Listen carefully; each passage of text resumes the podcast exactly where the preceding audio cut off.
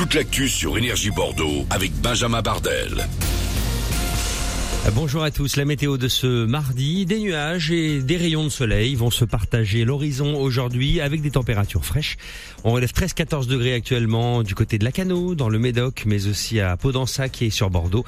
Il fera 18 pour euh, la maximale du jour. C'est la Saint-Donatien aujourd'hui. Bienvenue.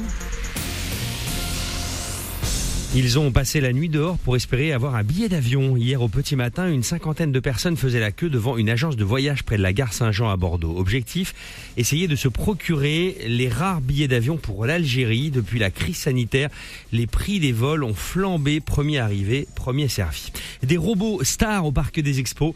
La Robot Cup Junior, ça s'est passé cette semaine à Bordeaux-Lac. 50 équipes venues de toute la France ont préparé cette épreuve durant laquelle des robots ont dû s'affronter dans différentes catégories.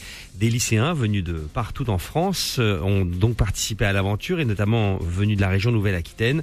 Ils sont tous passionnés d'informatique. Ils avaient deux minutes pour présenter un scénario, une belle aventure pour ces ingénieurs de demain. On a tout réfléchi, fait des plans, la taille de la tortue, et on arrive à ce projet final et on est plutôt content et fiers de nous. En robotique, il faut s'attendre à ce que ça marche pas. On a toujours des, des petits problèmes, mais ils sont mineurs. Et euh, donc là, je suis assez confiant, mais euh, j'ai pas envie que ça, marche. Nous, on a euh, eu des problèmes sur notre premier robot et on a dû changer il y a trois semaines de robot complètement et de capteur. Du coup, on a tout, tout refait, mais euh, on a réussi.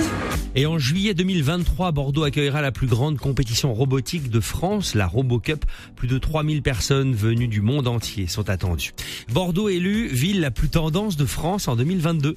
Bravo Promo, le portail des bons plans, a examiné les 25 plus grandes villes de France. Le site a pris en compte plus de 80 000 lieux tendances dans la gastronomie, l'art, la culture, la musique, la mode, le shopping, les sites touristiques, mais aussi la santé et le bien-être.